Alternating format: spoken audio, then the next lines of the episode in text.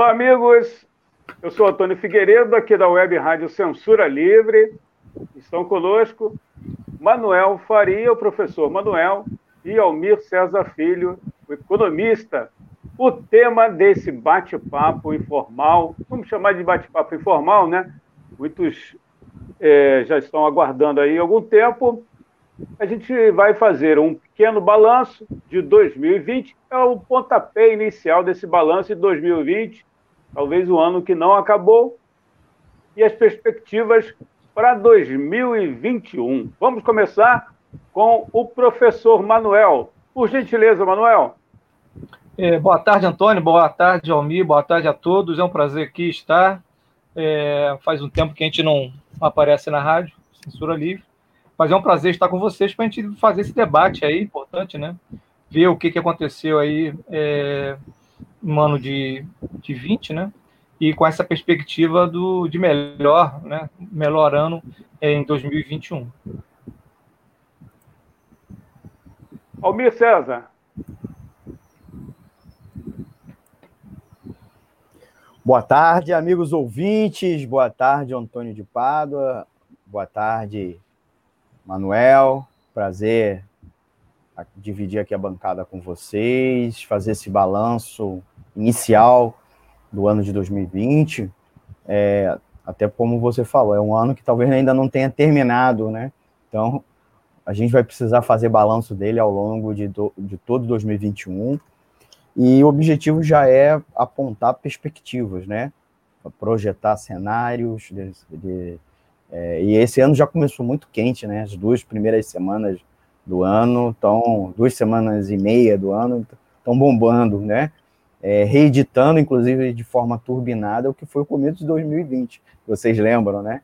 do começo de 2020 até a ameaça de uma guerra mundial a gente é, a gente teve. Então, estou aí à disposição, com, chamando aí os nossos ouvintes a mandarem perguntas, dúvidas, críticas para a gente é, tirar aqui no ar.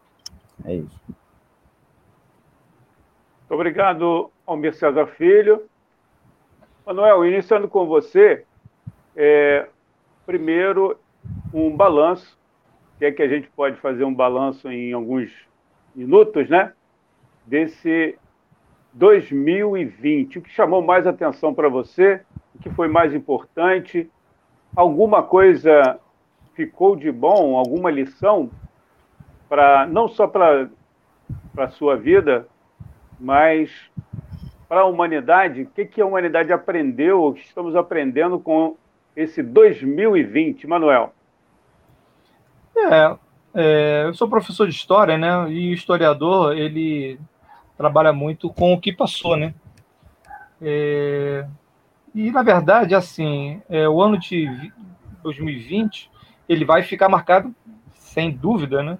Sobre a questão da pandemia. Todo mundo, no futuro, vai, vai um dia pode perguntar assim, é, onde você estava, o que, que você fez durante a pandemia? É, né, todo mundo vai. É um marco na história da humanidade e que todo mundo vai poder lembrar sobre isso, né?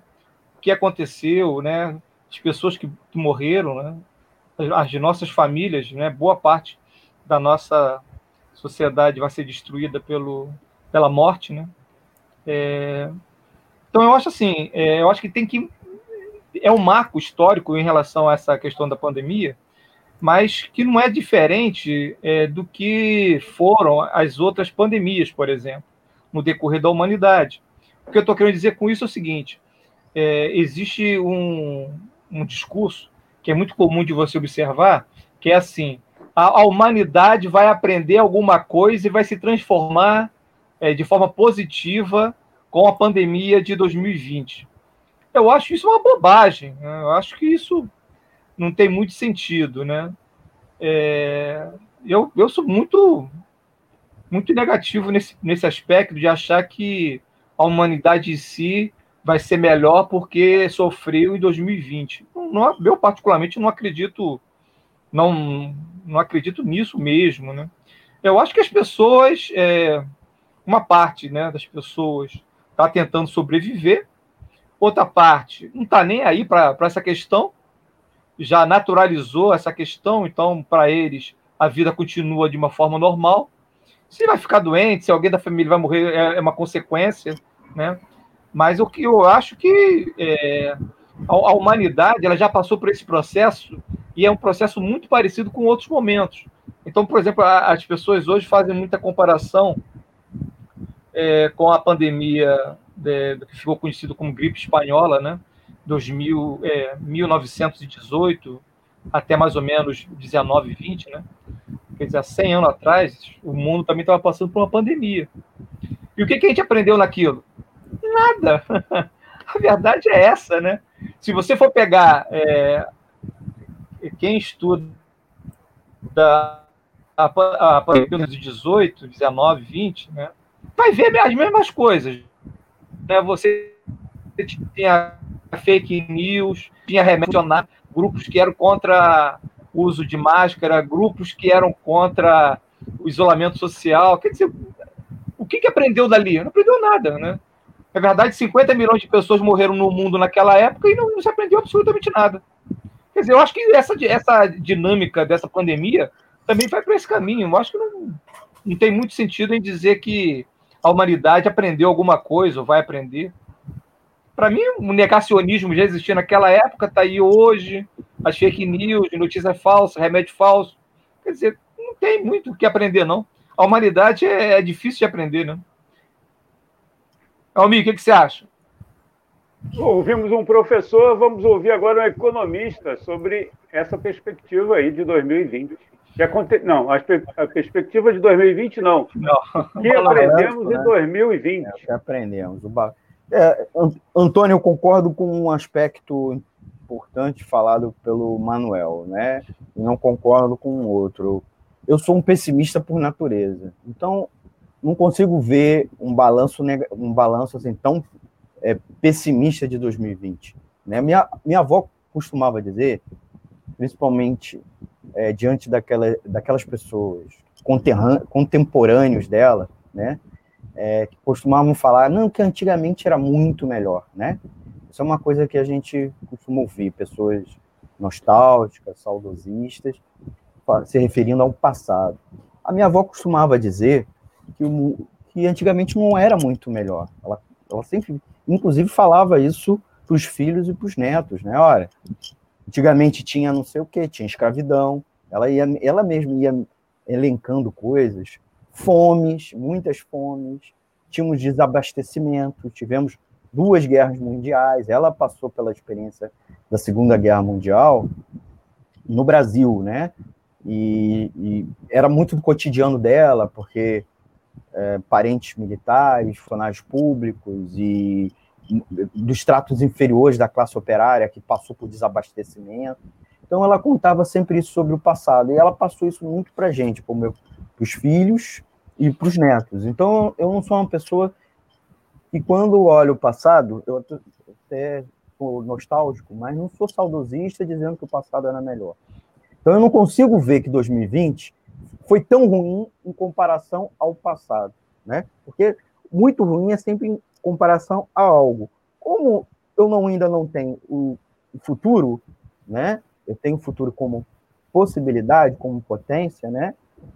Eu, e essa possibilidade, a gente vai conversar aqui agora, é possível ser muito melhor, muito melhor.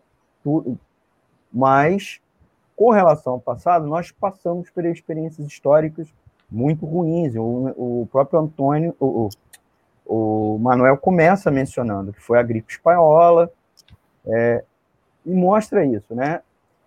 Então, 2020, é, para, ao meu ver, foi um ano terrível, de fato, muito terrível. Muitas perdas, perdas pessoais, né? Perdi conhecidos, perdi amigos, perdi parentes. É, vi amigos perderem conhecidos, colegas, é, parentes. Né? Então, eu, eu tive perdas, muitas perdas em 2020. Né? Outras perdas, porque a gente fica confinado, perdas profissionais, perdas não sei o quê, perdas disso.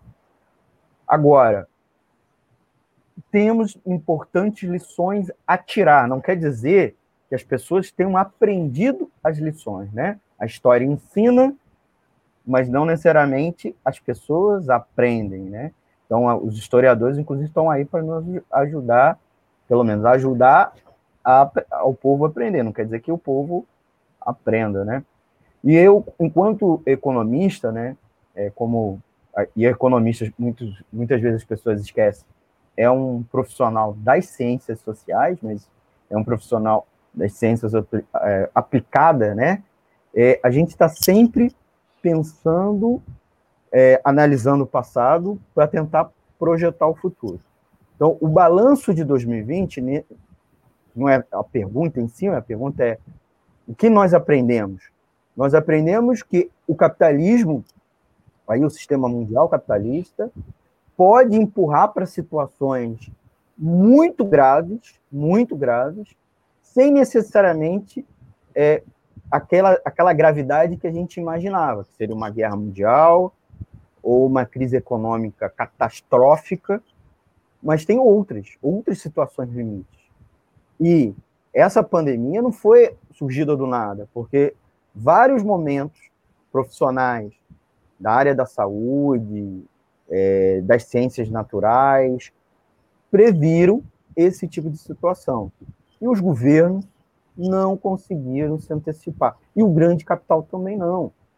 Porque o grande capital não está nem aí. Muito pelo contrário. O que nós vimos, para concluir essa primeira rodada, minha fala, é muito ao contrário. O grande capital conseguiu muitos lucros. Né? Nunca na história da humanidade os, bilionários, os muitos ricos ficaram tão ricos em um único ano. Né? É, houve um salto no número de bilionários e, por sua vez, esses bilionários ainda ficaram ainda mais bilionários, né? O, dono da Amazon, porque passou a vender tudo online e tudo por entrega, os donos das redes sociais, das empresas que operam as redes sociais, as operadoras de tecnologia da informação. Então, os, não só os bancos continuaram tendo registrando lucros recordes, mesmo numa situação é, de calamidade na economia, em vários setores, ou pelo menos na maioria da economia. Então, é, o capitalismo tem uma capacidade de espremer a fruta, deixar o bagaço e empurrar esse bagaço para o povo, para o povo se virar. É o que nós vimos em 2020. E mais uma coisa, uma capacidade de, assim, de pouca empatia. É se vira aí, só umas mortezinhas, que é uma outra característica. No Brasil, o capitalismo assume uma cara mais feia. Né? Os líderes também têm um discurso mais chulo, mais esdrúxulo. Mas, de certa maneira, a gente tirando nem pôr, muitos líderes também na, no, no, centro do capitalismo, onde as coisas são mais limitadas, né, são mais é, as instituições e a própria sociedade civil exercem contrapontos maior em grande medida, também apostaram nisso, né? Boris Johnson e mesmo outros que se posaram de bons moços, de boas moças, também em vários momentos também tinham esse, uma conduta de se vire, não podemos fazer nada, né? Vários momentos o próprio Macron, é, Merkel, mostrando essa, essa incapacidade de gerar empatia coletiva, certo? Então era isso que eu queria registrar, até porque é, falei muita coisa, a gente ainda vai ter muita coisa para falar aqui hoje. Antônio? Almir, podemos ir ao intervalinho? Podemos. Podemos? Podemos. É? Você que está aí, daqui a pouco a gente volta com essa segunda parte aqui do debate 2020 e as perspectivas para 2021. Estamos com o professor Manuel Faria e o economista Almir César Filho. Para manter o projeto da Web Rádio Censura Livre, buscamos apoio financeiro mensal ou doações regulares dos ouvintes, já que não temos anunciantes, não temos propagandas de empresa e não recebemos recursos de partidos e políticos. Seja um apoiador regular e ouça nosso agradecimento no ar durante a transmissão de nossos programas. Seu apoio é muito importante para nós. E os apoiadores recebem prestação de contas mensal. temos uma vaquinha virtual permanente. Para apoiar, acesse aqui https dois pontos barra barra apoia.c barra CL Web Rádio. O nosso muito obrigado. Web Rádio Censura Livre, a voz da classe trabalhadora.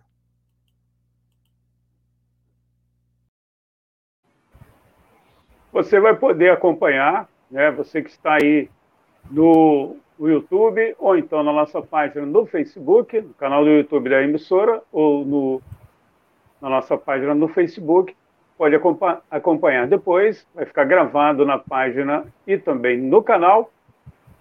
Além disso, você vai poder ouvir no podcast da Web Rádio Censura Livre esse bate-papo com os nossos amigos, professor Manuel e o Almir. Temos os números da pandemia até aqui. Né? Foram registrados né, casos no país, 8, 8 milhões 195 mil 637 casos. Pacientes, uma parte da imprensa, Almir, Manuel e ouvintes, coloca curados. Eu acho que não, acho que é recuperados, por tudo que a gente sabe até então da, da doença. 7 milhões 284 mil 945 pessoas recuperadas. Infelizmente, 240, 204 mil 690 vidas se perderam. Vou voltar com o Manuel. Existe um responsável por esse quadro. É o país que mais teve vítimas da Covid. Existe um responsável, Manuel? É, se você for pensar é, no Brasil, é óbvio que nós temos é, nós temos um azar terrível, né? E é em pleno governo que é um desastre, né? Quando você tem essa conjuntura, né? Quando você tem esse momento de esse encontro macabro de encontrar a morte né, e um governo que defende a morte, então isso tem consequências, né? Eu costumo dizer que o carinha que foi lá e apertou 17 há dois anos atrás tem responsabilidade também nessa morte. Não vou dizer que é o Bolsonaro que é só o responsável por isso. É, tem que avaliar que quem botou lá a digital na urna em 2018 também tem a digital nessa quantidade absurda de mortes. É claro que é, para um país periférico como o Brasil, é, essa, uma certa quantidade de mortes seria né, suportável, né? Mas é, chegar a 200 e tantas mil pessoas, né? Eu calculo que a gente vai chegar a 250 mil, 300 mil até acabar a pandemia. Quer dizer, são mortes que poderiam ser evitadas, não, talvez não todas, mas pelo menos uma parte poderiam ser evitadas. Agora, como disse uma hoje, né, um relatório de uma, de uma ONG internacional dos direitos humanos, né, quando você encontra um governo que sabota é, os planos, todos os planos de prevenção, de, de, procura de vacina, né? quando você tem um governo negacionista né, que acredita em absurdos, né, como remédios que não curam absolutamente nada, o que é mentira minha, né?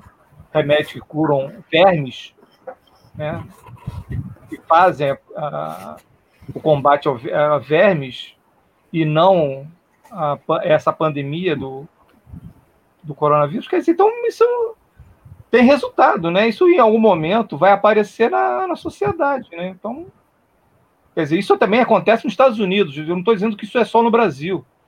Você pode observar que esses governos que são mais negacionistas, né?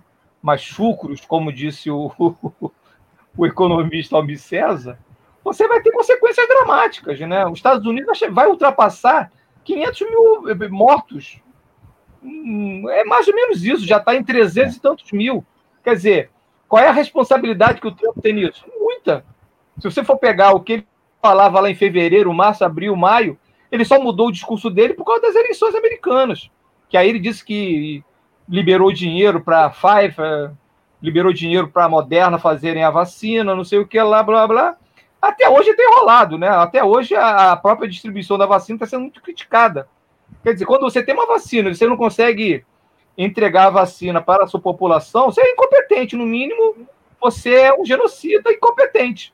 Quer dizer, então não é só uma questão do, do governo brasileiro, mas eu acho que isso tem que, tem que ser é, é, mais, é, mais ampliado né, para esses, esses, esses países governados por pessoas que não acreditam na ciência. Quando você não acredita na ciência, irmão, você tem a possibilidade de, é, de quebrar a cara, né? Eu que sou também, já falei, né, sou historiador, é, pra, estudei muito é, essa, essas coisas de pandemia, né? Pandemia desde lá da época de Cristo, é, peste negra na Europa, 1348, é, a relação né, entre o, explorador europeu que chegou aqui na América e trouxe é, diversas doenças que mataram milhões de pessoas aqui nas Américas.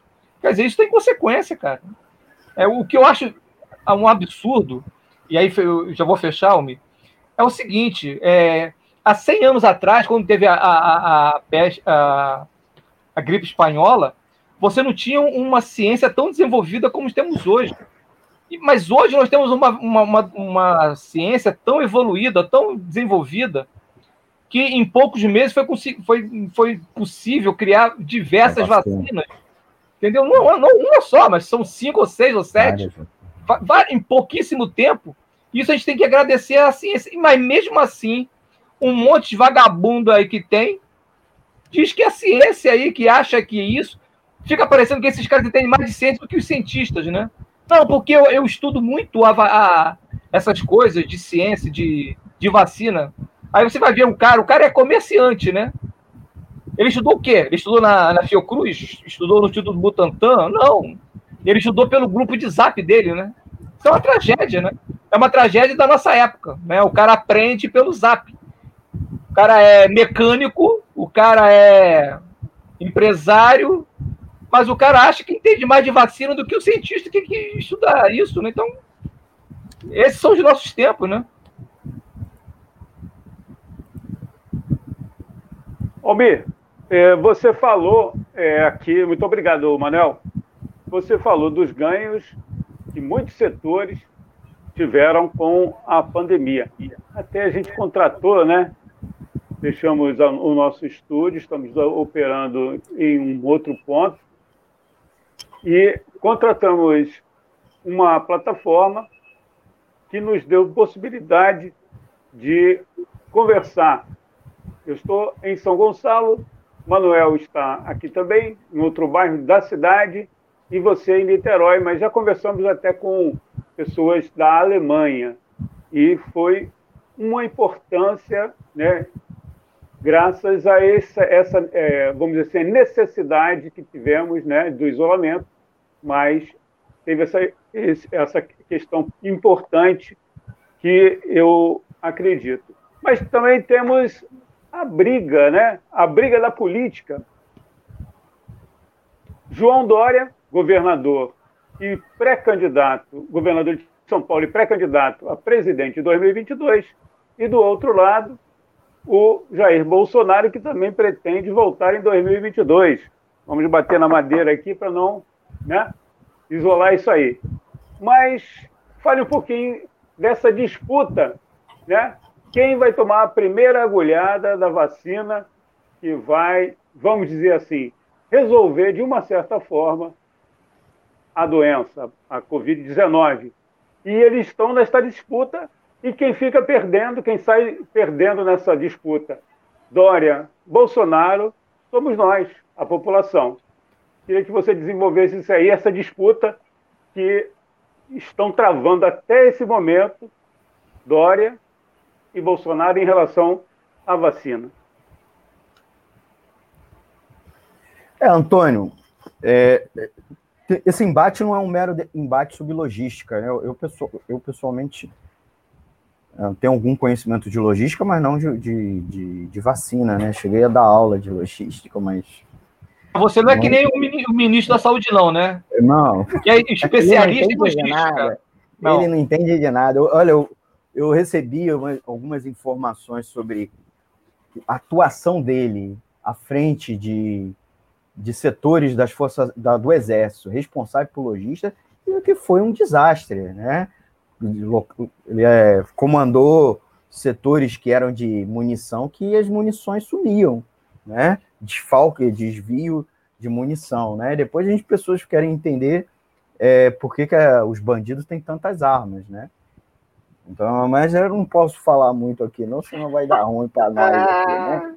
Mas Continua, aí, voltando, mas aí, obviamente, por que começo a falar que é uma questão, por, é, questão de logística? Porque não é um debate, é embate sobre logística. E também não é um embate sobre vacina. É isso que nós temos que tirar um pouco. Né? Há, um, há um debate pseudocientífico, eu não estou falando é, das tias de Zap Zap, como se fosse um, um embate sobre qual é a melhor vacina, ou qual é a melhor forma de cobertura vacinal, qual é a melhor forma de tratar. Não é, é uma disputa, no fundo, no fundo, sobre frações da classe empresarial brasileira que estão por trás destas figuras políticas sobre como conduzir o processo né, econômico geral do Brasil inclusive sobre a, como conduzir a recuperação e o controle dos fundos públicos. Porque o discurso do Bolsonaro, né, o Bolsonaro é muito triste, é muito ruim como político, mas ele não é um imbecil, ele não tem doença cognitiva até segunda hora, até diagnosticado.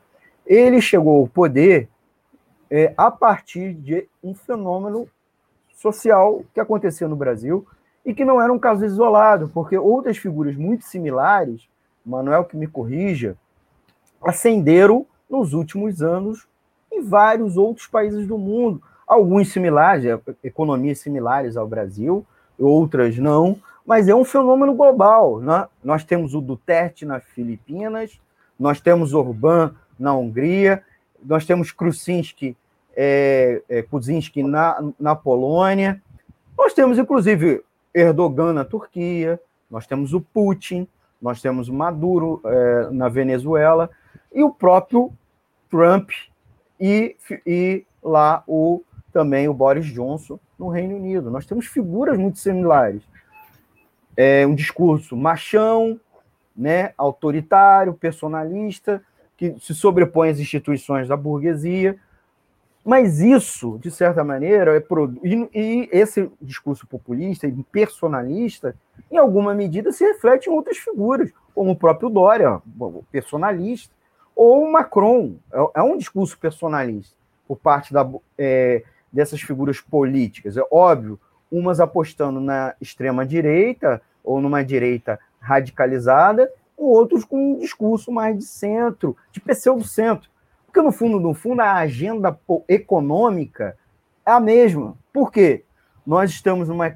Nós, antes da pandemia, nós vivíamos mais de 10 anos de uma crise econômica. Aquela crise econômica iniciada em 2007, 2008 e 2009. 10 anos. O sistema capitalista nunca vivenciou uma crise tão longa é, por muito tempo. Mesmo a crise de 29, né, ao longo da década de 30 até o começo, até o começo da Primeira Guerra, da Segunda Guerra, você teve algumas oscilações, né?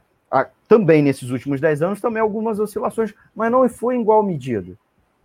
Essa crise econômica continuada do sistema, sem encontrar uma solução, em total impasse, que abriu o caminho, inclusive, para a pandemia.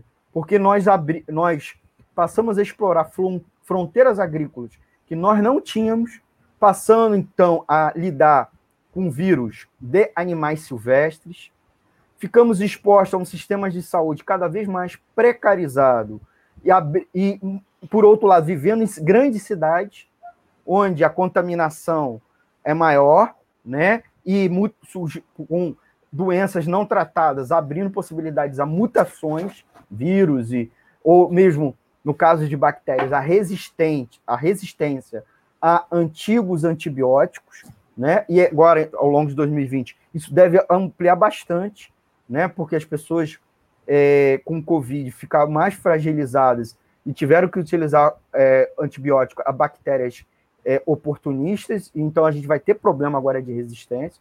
Então, o sistema de saúde fragilizado, recebendo menos recursos, porque os estados nacionais tiveram que gastar cada vez mais recursos saneando empresas privadas, é, eles ficaram endividados ao longo da crise econômica, então tiveram que pegar recursos públicos para bancos, desviar para bancos. Então, menos recursos para saúde e para bem-estar, aumentando a vulnerabilidade das pessoas. E as pessoas cada vez mais vulneráveis apostaram em figuras políticas que disseram: olha, vou mudar tudo que está aí. Porque há um ceticismo com o sistema político e, em alguma medida, com o sistema econômico também. E é, parte do proletariado se desproletarizou, subproletarizou, e ficou cada vez mais vítima é, do discurso populista, né? É, e de combate à violência, porque a, o proletariado vive na periferia, cada vez mais vítima da violência, e por outro, também uma pequena burguesia empobrecida, pequenos empresários, uma classe média muito empobrecida, que inclusive não só aposta no discurso a lá bolsonarismo, que não é só local, é mundial, tá? Uma, reafirmo isso, mas que, inclusive, quando veio a pandemia, eles estavam tão desprotegidos economicamente que eles não podiam mandar seus funcionários para fazer home office ou ficar de quarentena. Eles precisam, eles e seus funcionários, e mesmo seus clientes, eles não têm como atender seus clientes, então eles precisam forçar os três, ele próprio, seus funcionários e seus clientes, a, a atividade econômica presencial. Então, eles abraçam o discurso negacionista. A lá Trump, a lá Boris Johnson, vocês lembram que Boris Johnson, até ser internado, ele era adepto do negacionismo, né? Muito adepto do negacionismo, e o próprio Bolsonaro, que não largou o negacionismo. Por que isso? Porque lá no Reino Unido, além do Boris Johnson ter passado pela experiência traumática pessoal, a, pequena, a, a classe empresarial lá se emblocou, reemblocou, coisa que no Brasil não aconteceu. E essa é a crise por trás do Dória, por um lado, versus Bolsonaro. É que a classe empresarial brasileira não conseguiu se reemblocar durante a pandemia por um projeto. É, e a classe, por outro lado, a classe trabalhadora, especialmente organizada, não conseguiu fazer um contraponto. E aí surge toda essa celeuma de fecha não fecha, cloroquina ou não cloroquina, e agora vacina ou não vacina. Antônio. Muito obrigado, Almir. É, queria agradecer as pessoas que estão acompanhando aí. Se você puder, como diz o nosso amigo Almir César Filho, dá, dá um joinha aí, né? Curte, compartilhe essa transmissão. Estamos com o professor Manuel Faria e o economista Almir César Filho. O nosso debate é 2020, um balanço e perspectivas para 2021. Vou dizer que esse é o programa 01, né, que a gente pode trazer aí ao longo de janeiro e talvez mais para frente, né, porque tem muito assunto e não dá para discutir apenas em uma hora, uma hora e um pouquinho. Vamos ao intervalo, Almir? Daqui a pouco a gente volta, então, com a última, já podemos chamar de última parte desse bate-papo com os amigos Almir César Filho e Manuel Faria. Sintonize a programação da Web Rádio Censura Livre pelo site www.clwebradio.com ou pelos aplicativos de rádio online para celular e tablet e também em Smart TV. Ouça ao vivo, mas também a exibição em horários alternativos, reprise e reapresentações. Acompanhe também a live ao vivo na página da Web Rádio Censura Livre, no Facebook ou pelo canal do YouTube. Não deixe de dar seu like e compartilhar com os amigos nas redes sociais. Assista ainda no Facebook e no YouTube as edições anteriores. Procure-nos no YouTube em youtube.com barra C barra Censura Livre e se inscreva no canal. Não deixe de clicar no sininho para receber as notificações de novos vídeos. Web Rádio Censura Livre, a voz da classe trabalhadora.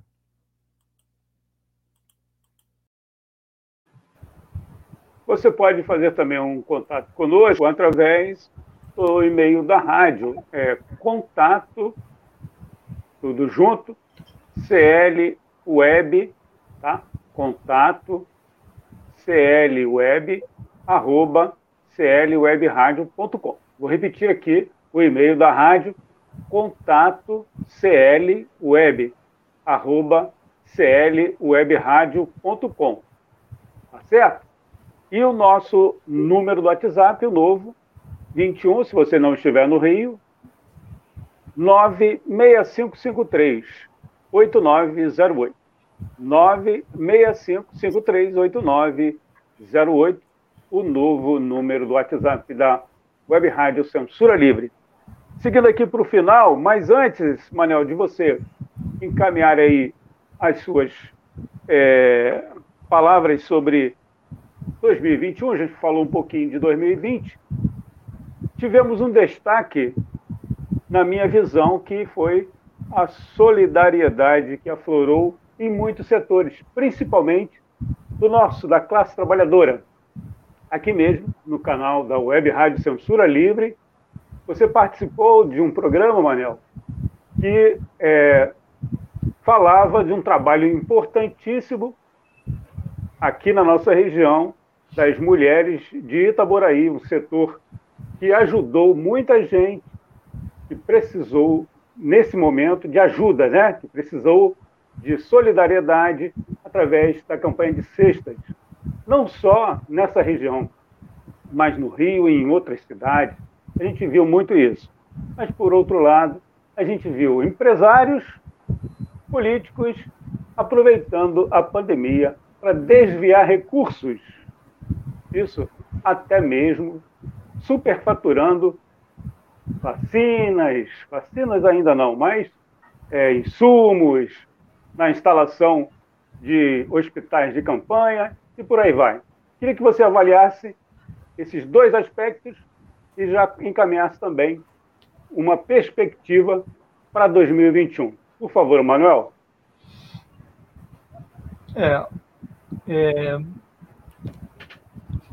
o brasileiro gosta de extremos, né? Gosta de ele pode é, ser um, uma pessoa que pensa na solidariedade, né?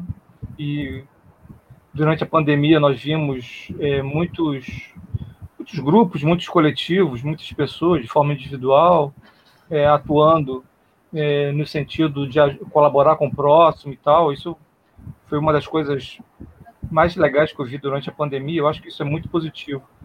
Mas ao mesmo tempo a gente também vê o extremo, né? É, como que isso, é, é, a ação de certos setores, né? Podem é, ser tão é, extremas no sentido de ser, de ser predatório o negócio. Então você vê que durante a pandemia, por exemplo, a gente viu é, médicos, enfermeiros, funcionários da saúde tendo que agora mesmo, né? Está sendo organizada uma greve de, de, de médicos aqui no Rio de Janeiro, porque eles não recebem salário. Então você vê que a sociedade brasileira é uma sociedade que não está não tá nem aí. Né? E principalmente as suas elites, suas elites políticas, suas elites econômicas, estão nem aí, rapaz. Pô, os caras largaram de mão. Né? O que eles pensaram durante a pandemia foi o que você falou, né? Como é que eu vou poder tirar um, né, um pouquinho, né? É, hoje nós tivemos o, de, o, depoimento de um cidadão lá, de um bandido, durante o, a, o tribunal que está julgando o impeachment do Witzel, dizendo que é, durante a pandemia eles, o plano deles era repassar quase um milhão de reais para o governador. Quer dizer, 950 mil reais era o valor que estava sendo repassado, né? Porque ele abandonou a carreira de juiz para ser governador, então era a compensação. Quer dizer, essa elite política, essa elite econômica que nós temos é completamente destruidora de valores, né?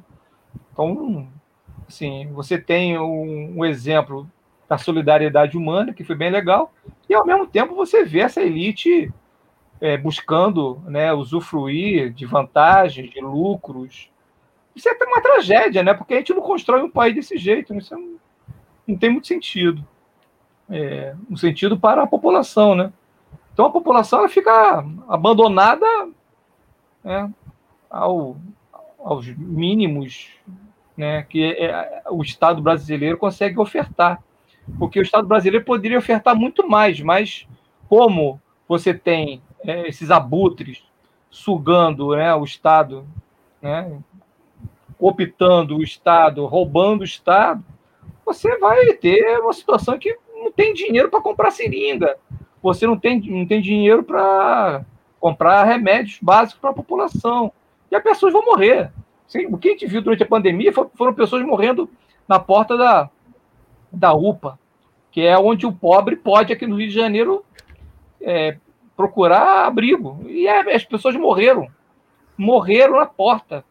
Entende? Então, dizer, o que está acontecendo hoje em Manaus representa é, é, é esse descontrole né, do Estado. Né? Como o Estado não consegue fazer uma intervenção coerente sobre aquilo, quem vai pagar o pato da, da, da situação é basicamente a classe trabalhadora. São aqueles indivíduos mais é, pauperizados mesmo. A burguesia, irmão, a burguesia ela pode sair do país e vai para uma ilha. A, a moda agora entre a classe rica e para as Maldívias. Eu nem sei onde que é isso. Se o Almir puder me dizer onde fica as Maldívias, aqueles hotéis de, de diário de 15 mil reais, é para onde eles vão. O cara sai daqui, pega o, o jatinho dele e está em outro lugar, tá nesses lugares aí, rapaz. Dificilmente. A, a, a pandemia veio para matar, e é sempre assim. A pandemia sempre vem para matar pobre. É pobre, trabalhador, é, é negro, é periferia, é, sabe? A burguesia dificilmente vai ser atingida, porque eles têm os melhores hospitais, podem fugir para uma ilha, né? pode ficar isolado sem ter que trabalhar. Quem vai pegar o ônibus da burguesia? Não tem, entendeu? Quem vai pegar o ônibus e vai ser, vai ser contaminado são os trabalhadores, é, é o, pobre, o, o povo pobre mesmo. Então é muito triste a gente ter uma, uma elite política econômica, uma elite social que não está nem aí, né?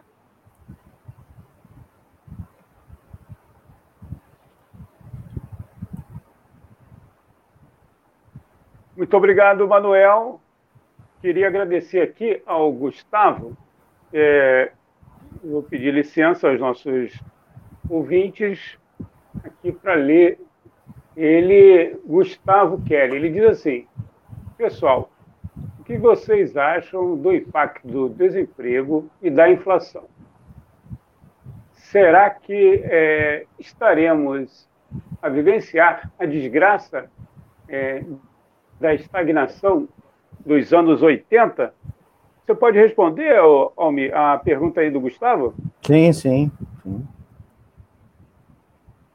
Agradecer nosso amigo Gustavo. Eu tive a oportunidade de entrevistá-lo é, uma vez e ele participou de uma mesa redonda comigo aqui pela Web Rádio Censura Livre, é, colaborador da, lá na, na da web, da, do nosso programa Economia Fácil que vai ao ar da, todas as quintas-feiras, né? Então a gente aproveita e já faz a propaganda do programa.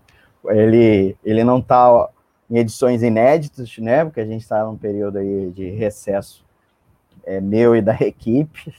A gente abriu uma exceçãozinha aqui para dividir essa bancada maravilhosa aqui com o Manuel e com o Antônio. Então, é, respondendo ao Gustavo, é, é um tema importante, porque a classe trabalhadora vem sofrendo muito com esses dois fatores ao longo de 2020, né? É, com algumas precisões, né?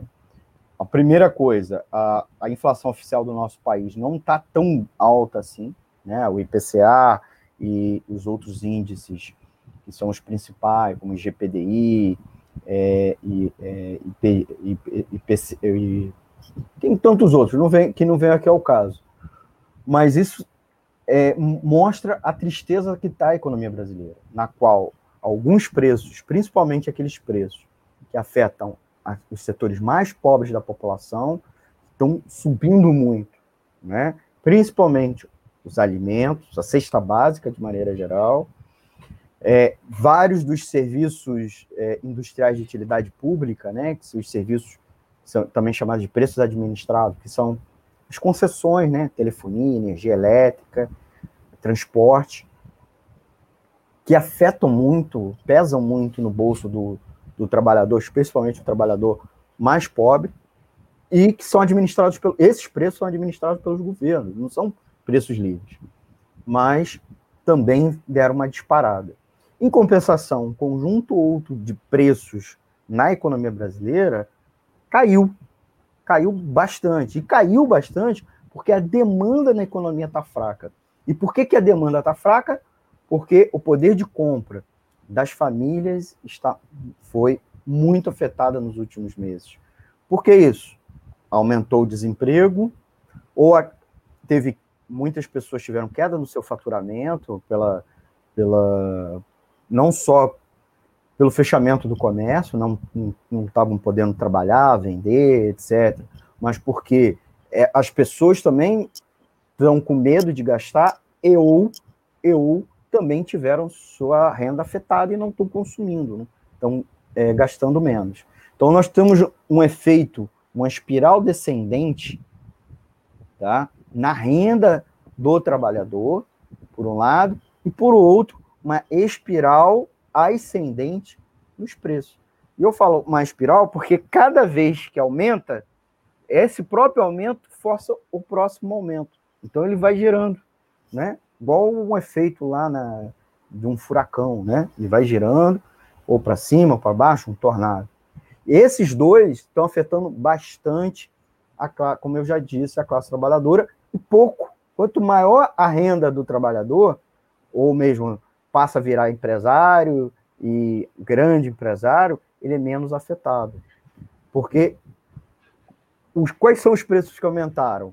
Como eu disse, os alimentos, porque nós estamos tendo problema nas commodities. É, houve, no caso brasileiro, uma exportação. Não, é, não houve no Brasil uma queda da safra que afetasse. Muito pelo contrário, tivemos a safra recorde. Mas o que aconteceu é que não houve nenhuma política no, no nosso país de abastecimento. E em vários países que houve até crises de abastecimento, não necessariamente na produção, mas na distribuição de alimentos, esses países correram para comprar e fazer estoques. Né? No meio do ano se falava da China, que a China estava tendo uma corrida, é, o governo chinês orientou as suas empresas de abastecimento, suas grandes distribuidoras, né, seus grandes atacadistas, a fazerem estoques, inclusive estratégicos. E os, o agronegócio brasileiro exportou, pouco se importando com o mercado interno. E nos últimos anos nós não temos mais políticas de estoques estratégicos, de preços, é, inclusive para é, principalmente para garantir preço para baixo, para distribuir para o trabalhador. E essa renda do agronegócio está concentrada principalmente aonde? No grande proprietário de terra e nas trades, né, que comercializam os produtos é, agropecuários. Não, não tá, o, o agricultor familiar ele, é, por várias questões, ele produz pouco commodity, ele é muito mais focado em hortaliças, e eles tiveram dificuldades ao longo da pandemia, e uma outra política pontual para ajudar a é, escoar a produção deles, é, e a gente até precisa a, chamar atenção é, para os trabalhadores dos órgãos como CONAB, Embrapa, é, Emater, Ministério da Agricultura, né, os operadores e alguns gestores que tiveram preocupação com isso, certo? Em proteger a agricultura familiar, porque se eles, tiver, eles tivessem se quebrado durante a pandemia, no pós-pandemia ou agora em dois, mesmo né, em 2021, a gente teria mais problemas de abastecimento, não só focalizado no preço, é, mas também em itens é, de hortifruti granjeiros. Então, a, por que, que eu falo isso tudo? Porque a desgraça da inflação brasileira não é naquilo que é atribuída.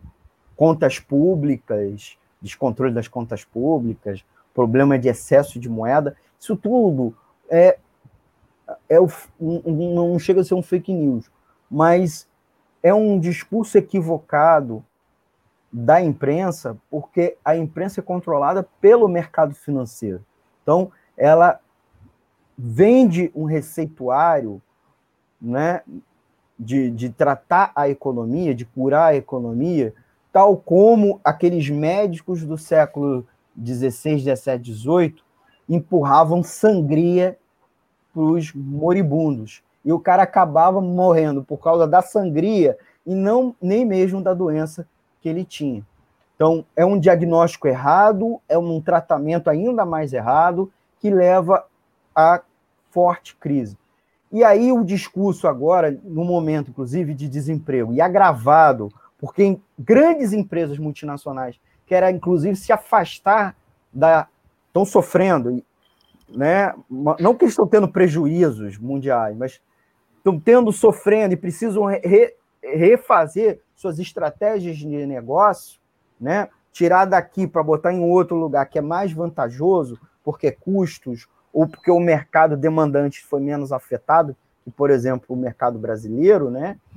É, o que o, os políticos e os especialistas pensados pela grande imprensa é, acabam falando é que o Brasil precisa de mais reformas neoliberais. E vocês vejam, fizemos o ajuste fiscal em 2015, não melhorou, não gerou os empregos e a economia não se recuperou, né? Ainda com Joaquim Levy, nós fizemos com Temer e Meirelles reforma trabalhista e teto do gasto público, e a economia não melhorou. Com Bolsonaro e Guedes, reforma da Previdência e a segunda camada da reforma trabalhista, que foi a Lei de Liberdade Econômica, e a economia não melhorou, só funda. Vale lembrar que, como estava a economia em janeiro, fevereiro, antes da pandemia, né? Estava uma porcaria, uma porcaria, certo? Agora o Guedes vem falar aquela patifaria dele de curva em V, enquanto a equipe econômica dele, em reuniões privadas, a gente sabe que falou: olha, as mortes da pandemia vai ajudar nas contas da, da Previdência Social, da saúde. Eles falaram isso mesmo, a gente, a gente sabe de, dos bastidores, eles falaram isso porque eles têm uma outra lógica, uma de uma necroeconomia, né? E, e essa necroeconomia não se resume à equipe econômica de Bolsonaro, ou, ou a, a dita setor antagônico, é, Rodrigo Maia, Dória, também em alguma medida. Por isso que não se enfrenta com profundidade com Bolsonaro. Ou mesmo a oposição de centro-esquerda, também, porque nos estados eles aplicam políticas similares, porque terminou a reforma da Previdência da União, eles correram para fazer as reformas da Previdência dos estados e municípios. Então, há um bolsonarismo econômico, e que a sua raiz é, não está em Bolsonaro, mas está na classe empresarial brasileira, porque ela não tem projeto nacional, ela não está nem aí para a nação, certo? E especialmente para os pobres. É por isso que defendo que a gente precisa varrer, varrer, eliminar essa classe empresarial, certo? E nós, trabalhadores, assumirmos a gestão da produção. Se a Ford quer ir embora, ampliando o desemprego, nós temos que assumir as plantas da Ford para começar a produzir nossos próprios veículos, um, um, veículo nacional numa gestão sob controle dos trabalhadores, né? Porque não queremos mais ecosport, Queremos o quê? Caminhões, ambulâncias, fabricação de locomotivas para metrô, para VLT, porque isso sim vai combater o desemprego e vai garantir o abastecimento para eliminar a questão da inflação. Além disso, a própria reforma agrária para que o pequena produção amplie a produção de alimentos e a gente não fique na mão do agronegócio produtor de commodities. Antônio, desculpe, me empolguei, falei. Muito bom, Amir. Muito obrigado. Eu queria agradecer aqui já os dois amigos o Manuel Faria, professor, e o economista Almir César Filho, já deixando aqui um convite para uma próxima oportunidade, se não em janeiro deste ano, 2021, para né, março, depois né, que a gente tenha um descanso né, merecido, se é, se é que a gente vai poder descansar nesse momento. Né? Eu queria que o Manuel falasse, fechasse aí a sua participação e depois o, o Almir, para a gente encerrar, já estamos com um pouco mais de uma hora de programa, e também incluísse, Manuel, no seu, na sua avaliação, a eleição no final de fevereiro do novo presidente da Câmara dos Deputados e também o novo presidente ou presidenta né, da, do Senado, que pode influenciar e muito na pauta de votações deste ano. Entre as medidas, né, a reforma administrativa e a reforma tributária. Muito obrigado, Manuel, por gentileza, as suas palavras aí para encerrarmos a sua participação. É, eu queria agradecer ao Antônio, ao Almir, aos, aos nossos ouvintes. É, eu acho que esse ano, alguém, eu acho que foi o Antônio no início do, do programa, falou que esse, esse o 2020 ainda não terminou, e é verdade é, 2020 ele vai terminar quando acabar a pandemia. Isso vai demorar aí mais alguns meses, né? É, talvez a gente tenha o início da, da vacinação na semana que vem, é, se, se tudo te der certo. A Anvisa, no domingo, autoriza as duas vacinas que estão aí. Oi? Vazou aqui, desculpa. Vazou, vazou aí. Ah, então, é, é, o ano realmente vai terminar com a, com a vacinação em massa, porque é isso que vai salvar. Enquanto isso, a gente vai ficar sofrendo aí as consequências da péssima administração que nós temos nos municípios, nos estados e no governo federal. É, no plano internacional, parecido também. Né? Nós temos aí o início da vacinação em dezembro, isso ainda vai demorar todo o ano de 2021, é, o que nós temos de novo, e nós temos que ver como que isso vai influenciar, inclusive no Brasil, é a questão da, da posse do novo presidente americano, né? O Biden, Biden vai, vai chegar aí, tá? Dia 20, semana que vem, ele assume. E o, o, o Trump é, tá aí todo enrolado, né? Depois da, da invasão do, do Congresso americano. Quer dizer, eu acho que essas duas, essas duas situações podem colocar elementos na conjuntura econômica, né, da geopolítica mundial, e vai afetar o Brasil também. Né? O governo Bolsonaro, é, sabemos que ele é, tem relações péssimas com o futuro governante americano, né? e as relações entre Estados Unidos e Brasil né, estão abaladas. Né? Como se isso vai se dar no, no, decorrer do próximo tempo, eu não sei, mas isso ainda tem tensões entre esses dois governos.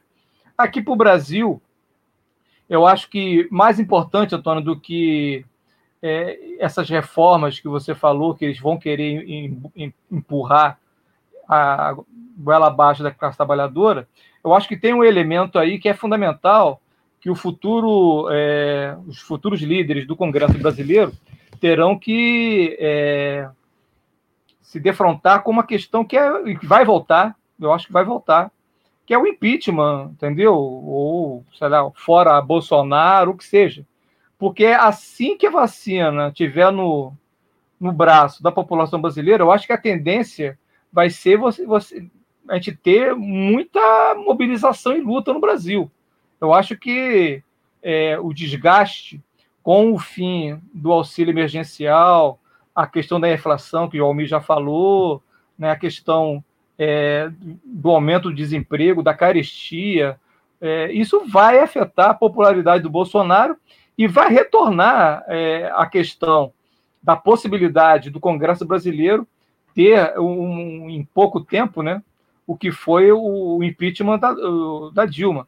Então, quer dizer, o futuro é, nós não estamos elegendo apenas dos, dos dois representantes lá, né, para o Senado e para a Câmara dos Deputados. O que a gente está tá dizendo é o seguinte: que dependendo muito de quem for eleito, ele vai poder colocar ou não, como fez o bandido do, do Maia, do Rodrigo Maia, a, a, em votação o impeachment. E se o Congresso brasileiro é, for pressionado pelas ruas, essa possibilidade vai ser colocada.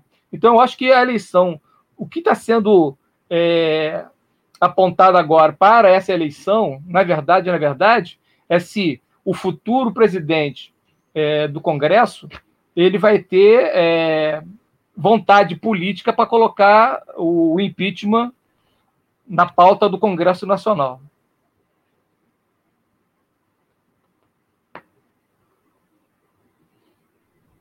Bom, o Baleia já disse que não vai tratar desse assunto, né? Pelo menos adiantou numa entrevista aí no final de semana, me parece que a Folha de São Paulo, se eu não me engano.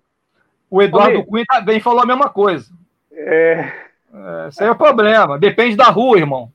Da Quando rua, a rua é fala, é difícil, entendeu? É. Se a rua falar alto, ele muda de opinião, pode apostar.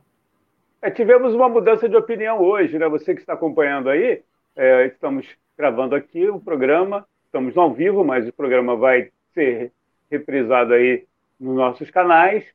O governador, na verdade, foi o, o prefeito do Rio, o Eduardo Paes, do DEM, tinha liberado um decreto liberando, é, com algumas restrições, os estádios, na né, possibilidade de ter público nos estádios. A pressão foi grande aí durante o dia e ele já voltou atrás. É eu não sei se foi uma jogada. Em plena, em plena eh, segunda onda da pandemia, o cara abre estádio. Pô, você vê, o, é. cara quer matar a, a torcida do Flamengo, né? É, já tá morrendo. Pô, já tá morrendo de vez pra cacete. Os caras querem matar de vez a torcida do Flamengo. Pô, fico preocupado. É verdade. Bom, vamos encerrar com o Almir César Filho e agradecendo a vocês aí que estavam acompanhando. Muito obrigado aí também aos amigos é, Almir e Manuel. Por favor, Almir. Então, Antônio, agradecer a vocês. É, essa, o, me sinto honrado essa dividir a bancada, vocês abrilhantando aqui. É, queria convidar sempre os nossos ouvintes a, a seguir acompanhando a programação da Web Rádio Censura Livre, no nosso site, no nossa, nosso canal no YouTube, na nossa fanpage no Facebook e também ouvir nossos podcasts, os nossos programas viram podcasts, então se você tem dificuldade de ficar ali naquele momento acompanhando, você pode ouvir depois, baixa, ouve depois, né? Então essa é uma, uma, é uma forma legal de acompanhar a nossa programação, porque a gente faz para os ouvintes, a gente não faz para nós mesmo, a gente, né? A gente não está fazendo para gente. Agora, essas, essas análises estão aí, estão disponíveis para vocês. A gente espera, inclusive, a crítica de vocês, o comentário, a observação, é, nossa, nossa opinião. É, para finalizar, a, a, agenda desse ano é uma agenda muito mais é, calcada no, nos desdobramentos do processo da vacina e evidente, como chamou a atenção o Manel, a, a, o novo governo dos Estados Unidos, o que ele deve fazer de continuação, né, ou de ruptura com o governo Trump. E, em alguma medida, vai ser um governo de continuação, porque o Trump também não rompeu com um conjunto de primados que tinha, inclusive, é, já de longo prazo, ou mesmo sido estabelecido, né, tinha sido construído no seu é, governo que o antecedeu e que ele rivalizava, falava mal, esculhambava, que era o governo Obama. E lembrando que o Biden foi vice de, de Obama, né? Então, isso é um é elemento importante. Agora, o que os Estados Unidos vivenciou nos últimos dias, ou, e, ou mesmo durante o processo eleitoral, ou antes, com as, aquelas jornadas é, durante o verão americano, né, Black Matter, é, é, lá, é, As Vidas Negras Importam, é que há um fenômeno nos Estados Unidos de uma classe trabalhadora é, rompendo com as, as suas organizações, com, a, com, com, um conjunto de legados que eles tinham até então estabelecido. Há uma mudança demográfica nos Estados Unidos e isso pressiona, como o Manel falou, olha, se teve um impeachment da Dilma, da Dilma lá em 2000 em 16, né, e de alguma medida Eduardo Cunha é, tinha feito um conjunto de pactos com para não ter e não iniciar o processo de impeachment, né? E ele inicia, óbvio, que tem um conjunto também de pressões do PT contra ele para abrir processos contra ele. Vocês lembram disso? Mas é porque havia um movimento é, tanto de rua, claro, muito artificial, mas havia um movimento de rua, como também havia uma, um conjunto de mobilizações gerais da sociedade, mesmo que vindo em alguma uma grande medida das elites, mas também porque um amplo setor da classe trabalhadora havia rompido com, com o PT, se não com o PT, com o governo Dilma. Então, esses movimentos, essas movimentações é que vão indicar para onde Biden vai, por sua vez, o Biden tem um impacto sobre o Brasil, mas também o que vai acontecer no Brasil, é, na rua, no chão, no chão da fábrica, vai ditar é, o que vai acontecer sobre o processo de impeachment, não só a eleição do presidente da Câmara. O presidente da Câmara, Baleia Rossi ou não, o Baleia Rossi falou que não vai fazer nada em torno de questão do impeachment, mas pode ser que o bolsonarista, se for eleito, né, o, o Lira, ele rompa com o Bolsonaro ou mesmo encaminhe as coisas. Então, é, o que determina não é a aliança política, que é sujeita a muitas traições, e sim os movimentos reais. Né? E, por fim, é, falar aqui para os amigos e amigas, não vejam a capacidade de recuperação da economia para 2021, certo? O próprio FMI, para encerrar, já está fazendo um cenário de que a economia é, só se recupera a partir de 2000, na metade de 2023.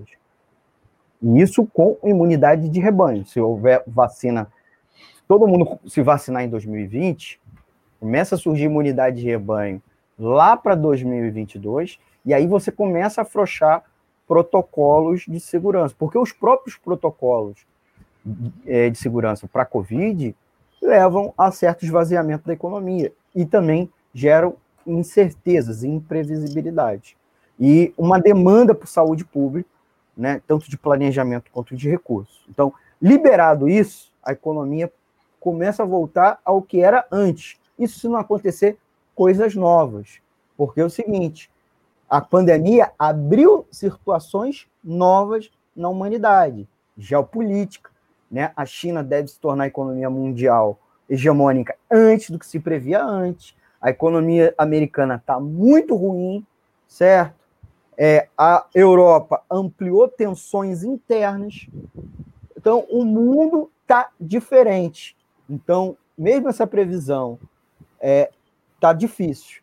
E assim, Ford, hoje foi o anúncio da IOC, que é uma empresa nacional que foi desnacionalizada, vai fechar suas plantas no Brasil. Então, essas fechamentos de planta fabril no Brasil, Petrobras, que vai suspender todos os seus investimentos em indústria naval e offshore, e é, Banco do Brasil demissões em massa, podem estabelecer uma mudança na correlação de força importante, especialmente se os trabalhadores se organizarem para resistir a esses ataques. Então, eu encerro aí é, com essa questão. O que dita é povo na rua, e principalmente se organizando para resistir os ataques e mais, avançar em cima das elites.